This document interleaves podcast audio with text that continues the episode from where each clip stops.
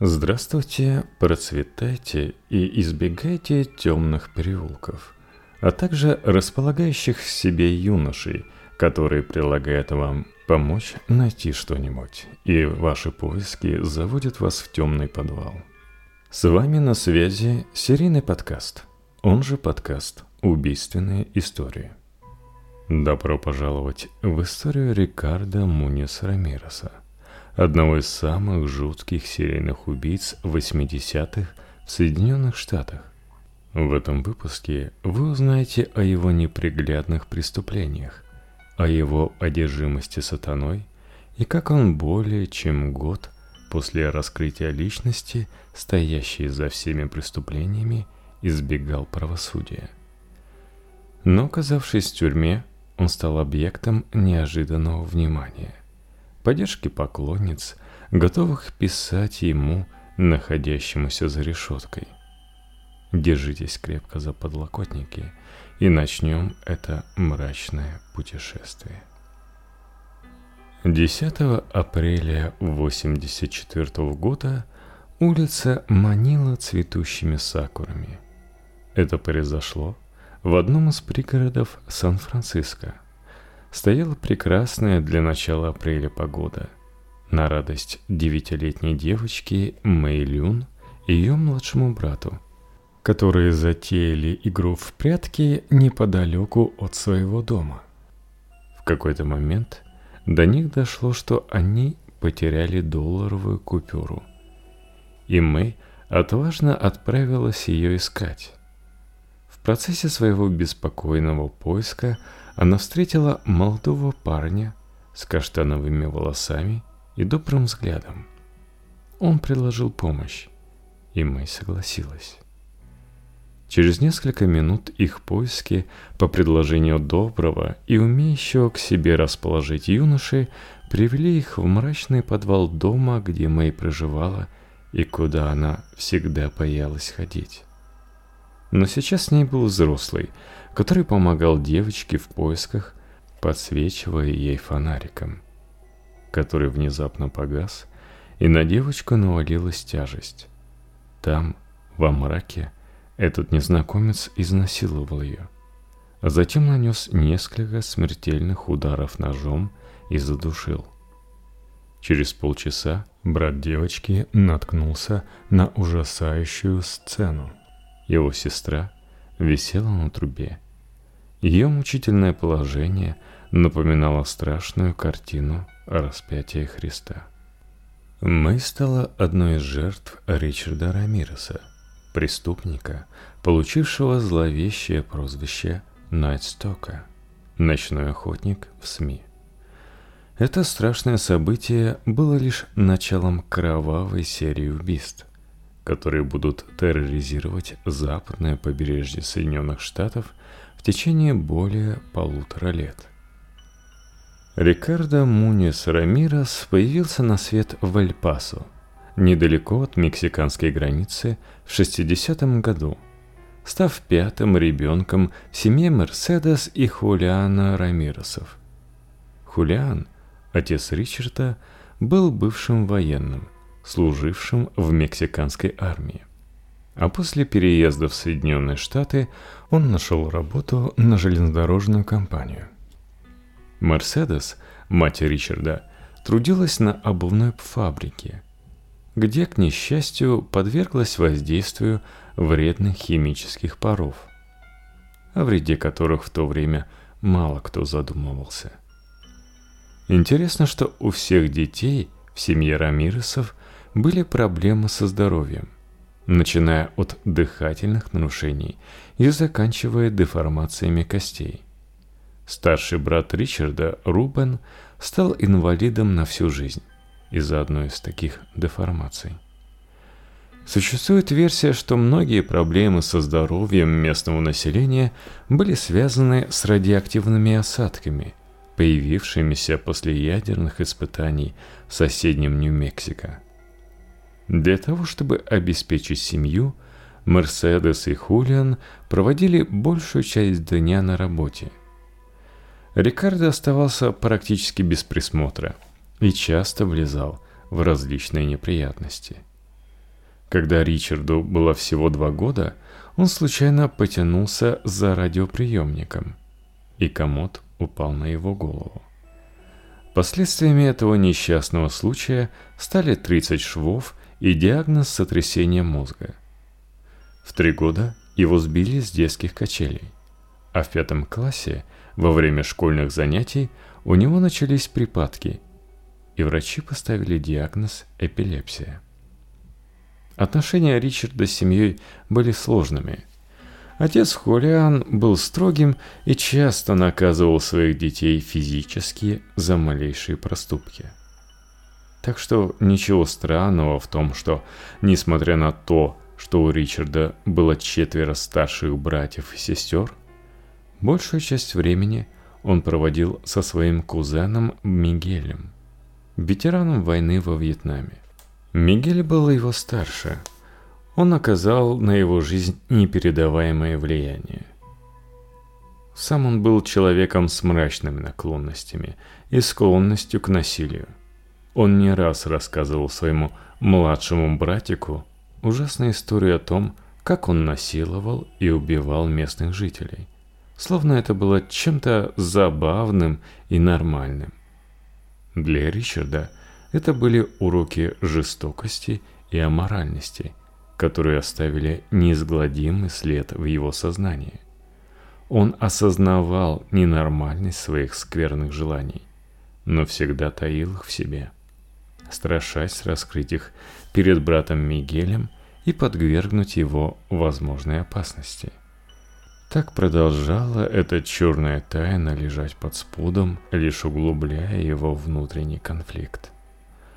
В доме Мигеля и его супруги Джесси вечно раздавались крики и скандалы из-за тесных отношений между Мигелем и Ричардом. Джесси не смогла одобрить такого образа жизни и страстную привязанность Мигеля к брату. Она твердила, что Мигель должен найти стабильное занятие и проводить меньше времени со своим младшим родственником. Семейные разногласия были как будто на втором плане. Их вопросы не решались и не создавали еще большую атмосферу напряженности.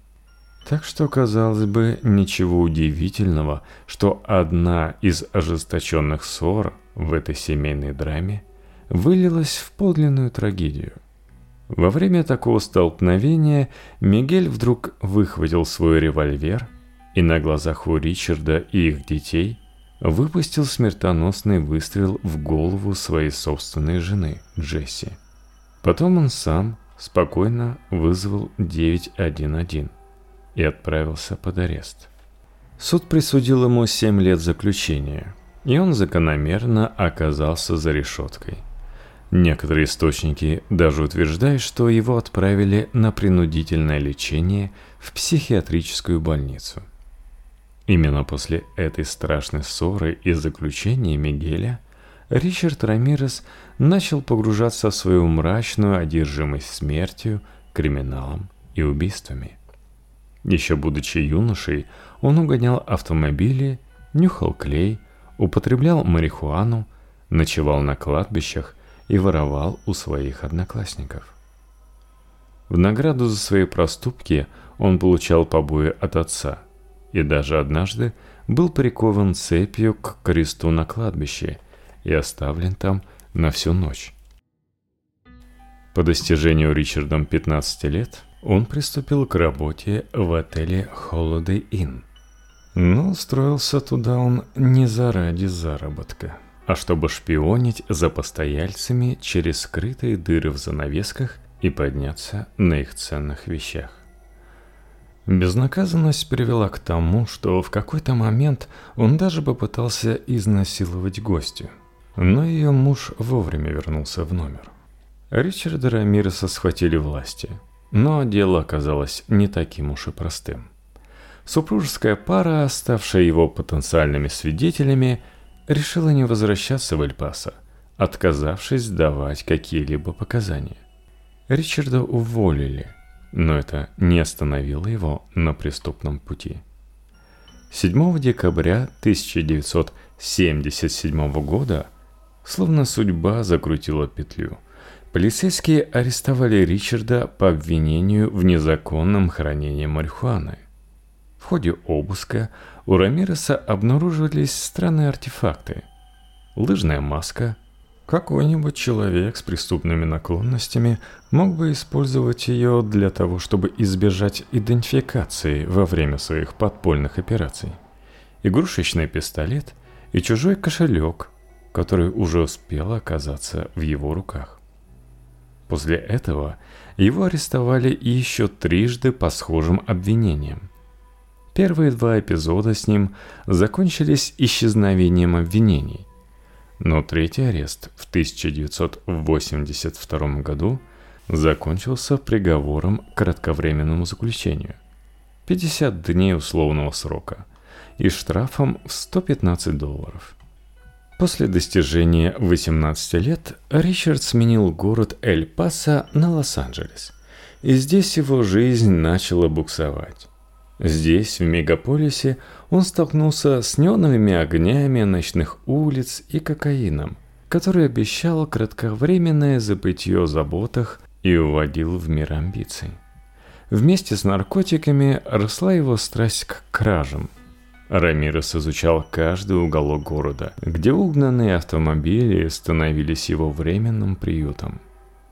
Именно здесь, среди сверкающих фар и ночных перепалок, началась его еще одна мрачная глава жизни. Ричард с головой, словно в омут, погрузился в запретную для католиков литературу, чтобы обрести объяснение для своих преступлений. Книги Антона Лавея, основателя церкви сатаны, пролили свет, и он обосновал свои деяния служением дьяволу. Это было началом его темной мистерии. Однажды он угнал машину, чтобы явиться на сатанинскую церемонию в Сан-Франциско, а потом позвонил матери и выразил уверенность в том, что он ощутил дар сатаны. В 1982 году Ричарда арестовали за угон автомобилей, и он провел несколько месяцев в тюрьме. После освобождения Рикардо полностью оторвался от семьи. Его сестра даже приехала в Лос-Анджелес, чтобы отыскать брата, но тот отказался вернуться вместе с ней. Он жил в мотеле в центре города и продолжал злоупотреблять наркотиками. Однако в этот период он также начал подвергать город ужасу и террору. В то время, когда он убил девятилетнюю Мэй, он стал настоящим монстром – мчащимся на своем пути с безудержной жаждой крови и насилия. Очередной его жертвой стала 79-летняя Дженни Уинкоу из Глассел парка. 28 июня 1984 года Ричард скрытно проник к ней в дом через открытое окно. Он набросился на спящую женщину, нанеся ей бесчисленное количество ужасных ударов ножом по голове, шее и груди. В конце он стал орудовать ножом, оставив ее почти без головы. Но и в этот раз убийце удалось избежать быть помянным на месте преступления.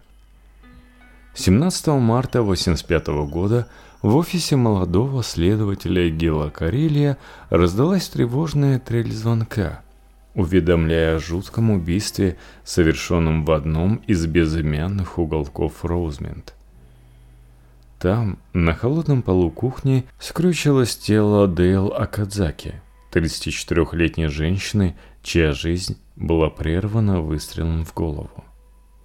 В то самое мгновение в доме соседей Мария Эрнандес, возвращаясь домой, стала невольным свидетелем ужасающего события. Звуки, разорвавшие тишину улицы, заставили ее приостановиться. Медленно открыв дверь гаража, она оказалась лицом к лицу с юношей, который нес в себе смерть. Пистолет был его верным спутником, продолжением руки, от которого нельзя было оторвать взгляда. Мария подняла руки в знак смирения, но звук выстрела все равно взорвал уличный воздух, и она упала на холодный асфальт. Очередная жизнь угасала, и мужчина переступил через ее тело, вторгаясь внутрь дома – но пуля отскочила от связки ключей, спасая жизнь Марии. Но смерть уже переступила порог ее дома. Следя за атакующим, она побежала вниз по улице и услышала еще один выстрел. Опасаясь за свою соседку, она опасливо обошла дом с другой стороны и встретила его лицом к лицу.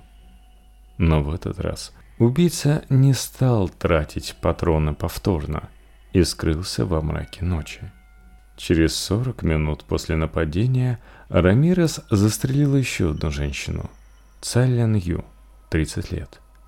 Обе женщины погибли от выстрелов из пистолета калибром 22 сотых дюйма. Но дела вели разные сыщики, и они совсем не торопились слить их в одно. Через 10 долгих дней в окрестностях Уитер жуткая симфония преступлений продолжала свою трагическую песню. Дом Винсент и Максима Зазары стал местом расправы. Рамирусу хватило оставленного на ночь открытого туалетного окна. В этой мрачной симфонии он стал первым скрипачом, начав свою убийственную партитуру с единственного, кто мог дать ему отпор – с Максима. Выстрел пронзил висок, и его жизнь сменилась небытием. Но за последующие часы место преступления впитало еще больше ужаса, как поняли следователи, обнаружив тело женщины. Ее влагалище было изувечено, а тело усеяно колотыми ранами. Это не было просто убийством, это было изощренным бесчеловечным актом. Рамирес не только осквернил ее, Вдобавок, он вырвал ее зеркало души и забрал с собой как трофей. Неудивительно, что его добыча включала в себе драгоценности на сумму свыше 40 тысяч долларов. Он все так же занимался грабежом. Это ужасное убийство подкинуло после себя еще один след, более важный. Подошва убийцы оставила великолепный отпечаток на клумбе за домом, что не могло не привлечь внимание опытных следователей. Одновременно с этим Лос-Анджелес охватила волна страха из-за нескончаемых случаев похищения детей. Маленькая шестилетняя Анастасия Хронос лежала в своей постели, еще полуспящая, когда внезапно в ее комнату ворвался незнакомый мужчина. Я даже не успела прийти в себя и осознать происходящее. Подумала, что это кто-то знакомый. Когда мы сели в машину, он сказал – Открой бардачок. И там оказался пистолет. Воспоминания Анастасии были словно вырваны из кошмара. Представьте себе неимоверный ужас, когда незнакомец заставил ее забраться в сумку, после чего Рамирес закрыл ее от остального мира. Повторно услышав звук молнии, она начала осознавать себя внутри дома, где была атмосфера грязи и мрака – а окна были закрыты тканями, которые жадно поглощали свет. Рамирес там, в том мрачном убежище, творил по-настоящему ужасное. Девочка была сексуально использована в течение нескольких часов, а затем он отвез ее на ближайшую заправку и приказал вызвать 911, чтобы родители могли забрать своего ребенка. Свидетельства Марии Эрнандес и показания детей были слишком похожи, чтобы быть случайностью. Они описывали одного и того же человека. Высокого, худого латиноамериканца с черными волосами и коричневыми зубами. Мне было трудно поверить, что у нас на глазах разворачивается история серийного убийцы, который берет в плен и убивает женщин, а также похищает детей – но это была непоправимая реальность. Рассказывал Гиль Карилья, молодой следователь, который нес в себе горячую веру в суть происходящих событий, хоть она и была такой ужасной. И трудно было уложить ее у себя в голове. 5 июля 1985 года произошло нападение на 16-летнюю Уитни Беннет. Рамирес попытался удавить ее телефонным кабелем, но что-то пошло не так. Провод вспыхнул, и Ричард, будто испуганный божьим предупреждением дьявола, бросился на утек. Уитни пережила кошмар. Ее тело было изуродовано многочисленными порезами. В больнице пришлось наложить целых 478 швов. В ее доме следователи обнаружили покрывало, испачканное кровью и уже знакомым следом подошвы. Следователи в тот момент осознали, что имеют дело с серийным убийцей, чья злоба не знает границ. Следы, оставленные на месте преступления, оказались знаками, указывающими на не самые популярные кроссовки фирмы «Авиа» размером 43,5. Свидетельские показания указывали на то, что убийца предпочитал черную обувь. Авиа были редкой маркой, ее кроссовки встречались нечасто. Следователи обнаружили, что в Лос-Анджелесе была продана всего одна модель, подходящая по всем характеристикам.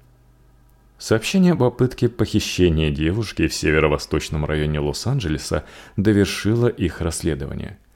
Рамирес скрылся на угнанной машине, но, уходя от погони, он нарушил правила дорожного движения и был остановлен патрульным. У него не было водительских прав. Полицейский начал выписывать штраф, и сообщение по рации о попытке похищения и описание машины преступника пришло слишком поздно. Рамирес услышал его – и, будучи на грани попадания в цепкие руки закона, он намалевал на грязном капоте пентаграмму и скрылся в ночи. Фрэнк Салерно считал, что одной из главных преград в погоне за этим маньяком были трудности в скоординированности работы силовых структур. В Лос-Анджелесе каждый район упирал на свою юрисдикцию, и внутри каждой из них – работали свои следователи, что выливалось в постоянное соперничество, поэтому делиться информацией ищу дураков. Машину отправили на штрафстоянку. Мы с Гилом отправились туда, чтобы снять отпечатки пальцев. Но нас заверили, что справится и без нас. Это был наш упущенный шанс, улики, которые могли бы привести нас к убийце. Вспоминал Солерно с ноткой сожаления. Когда Солерны и Карилья наконец добились допуска на штрафстоянку, оказалось, что машина находилась под прямыми солнечными лучами все это время, что сделало невозможной экспертизу на предмет отпечатков. В салоне они обнаружили визитную карточку стоматолога и решили отправиться в эту клинику.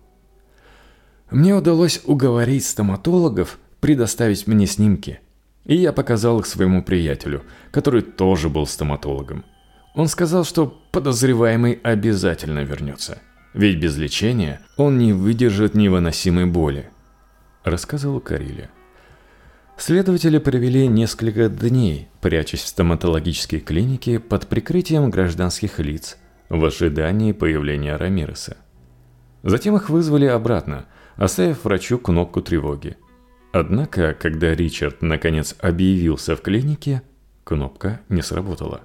И он спокойно покинул ее, съев все оставленные полицейскими пончики. Ладно, шутки в сторону. С каждой прошедшей неделей число жертв маньяка росло.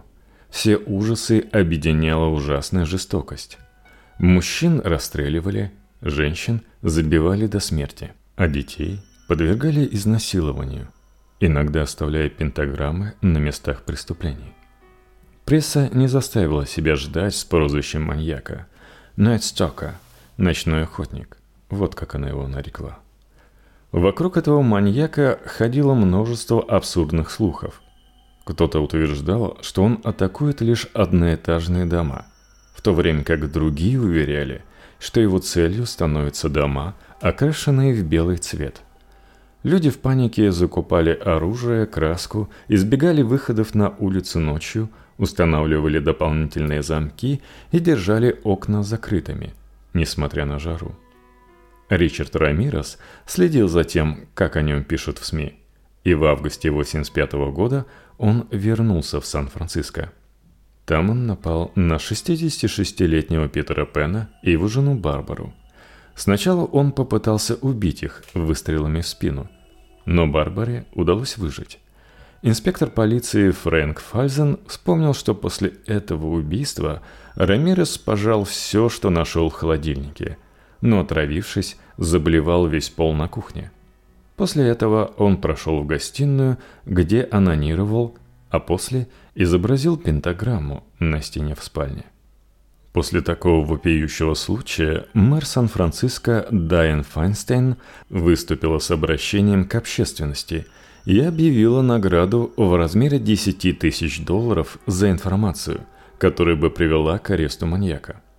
В ходе пресс-конференции она раскрыла все известные исследователям детали, включая отпечатки обуви и калибр пистолета, используемого Рамиросом – это действие практически свело на нет преимущества, которые имели следователи, и поставило расследование под угрозу. Ричард, не будь дураком, избавился от улик и вернулся обратно в Лос-Анджелес. Так что и мы перемещаемся вслед за ним, где 24 августа 85-го в полицию обратилась женщина и рассказала, что ее парня застрелили, а саму ее изнасиловали. Рамирес представился ей как ночной охотник и заставил покляться в верности сатане. В этот же день молодой парень по имени Джеймс Раймера, который развозил газеты, обратился к следователям и сообщил, что видел подозрительную машину, запомнив часть номера. Это была оранжевая «Тойота», которую позже нашли в центре города – Криминалисты смогли найти отпечатки пальцев на зеркале заднего вида. В это же время следователи из Сан-Франциско сумели установить имя убийцы. Оказалось, что он продал украденный браслет одному из местных жителей. Полиция вынудила его выдать имя покупателя, и теперь полиция могла поднять все свои документы на Рамиреса. 30 августа 1985 года, после сравнения отпечатков пальцев в личном деле Рамиреса, полицейские из Лос-Анджелеса и Сан-Франциско провели совместную пресс-конференцию, на которой была раскрыта личность ночного сталкера. Его фотография мгновенно украсила заголовки газет. Позднее выяснилось, что в это же время Рамирес находился в Аризоне и направлялся в Лос-Анджелес на рейсовом автобусе. По прибытии Увидев свое фото на передовицах, его охватила паника.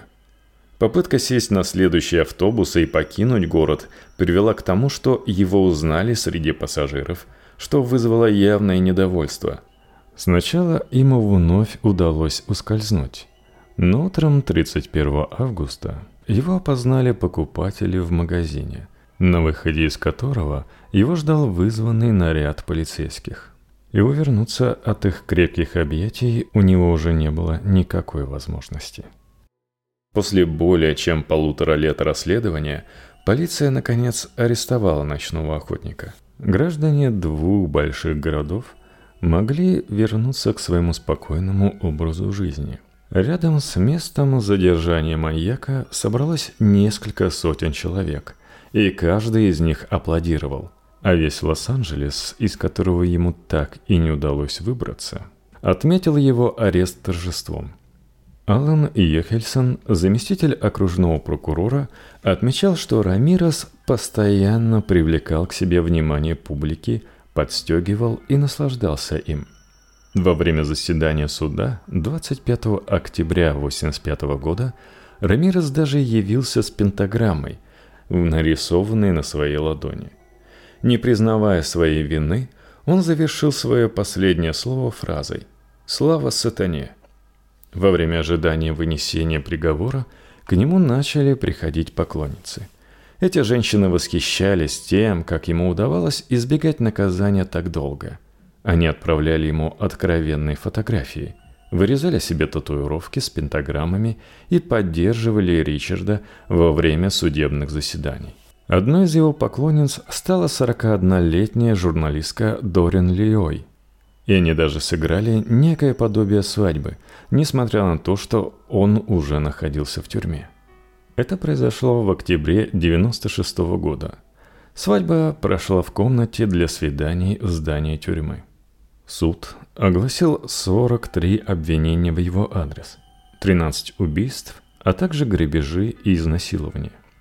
7 ноября 1989 года он был осужден на смертную казнь в газовой камере. Ричард не пытался оспорить этот приговор и покинул зал суда с улыбкой на лице. Тем не менее, в соответствии с американским законодательством, все смертные приговоры подвергаются нескольким юридическим проверкам, что может занять поистине много лет. Достаточно напомнить, что через 7 лет он успеет пожениться. Судебные записи дела Рамироса, содержавшие 48 325 страниц, стали одними из самых объемных в истории судебной практики. Надо сказать, что в тюрьме он стал более замкнутым, но не сказать, чтобы меньше привлекал внимание. Так он мастурбировал перед навещавшими его родственниками и родственниками других заключенных. В результате все последующие свидания проходили в комнате, разделенной перегородкой.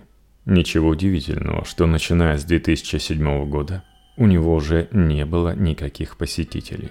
А желающие написать историю про него сталкивались с отказом Рамироса встречаться с кем бы то ни было. Мечта женщин превратился в человека, проводящего свою жизнь за просмотром телека. Завершил свое судьбоносное приключение ночной охотник уходом из жизни 7 июля 2013 года, проиграв борьбу с раком крови. Родственники жертв так и не дождались приведения смертного приговора в исполнение. Такая вот история. Запишу, думаю, в ближайшее время еще одну небольшую историю. Я как раз на следующей неделе буду на море, поэтому на этой неделе надо успеть. Выложу на Патреоне, а в основном подкасте на следующую неделю запланирую, чтобы не слишком часто было. Говорят, что регулярность – залог успеха. Ну а вы оставляйте комментарии, буду рад им.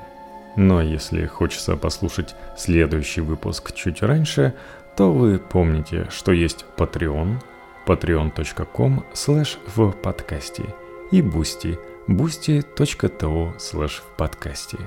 И мои приветы Василию, Марине и Анастасии. Рад, что для них мои подкасты настолько много значат.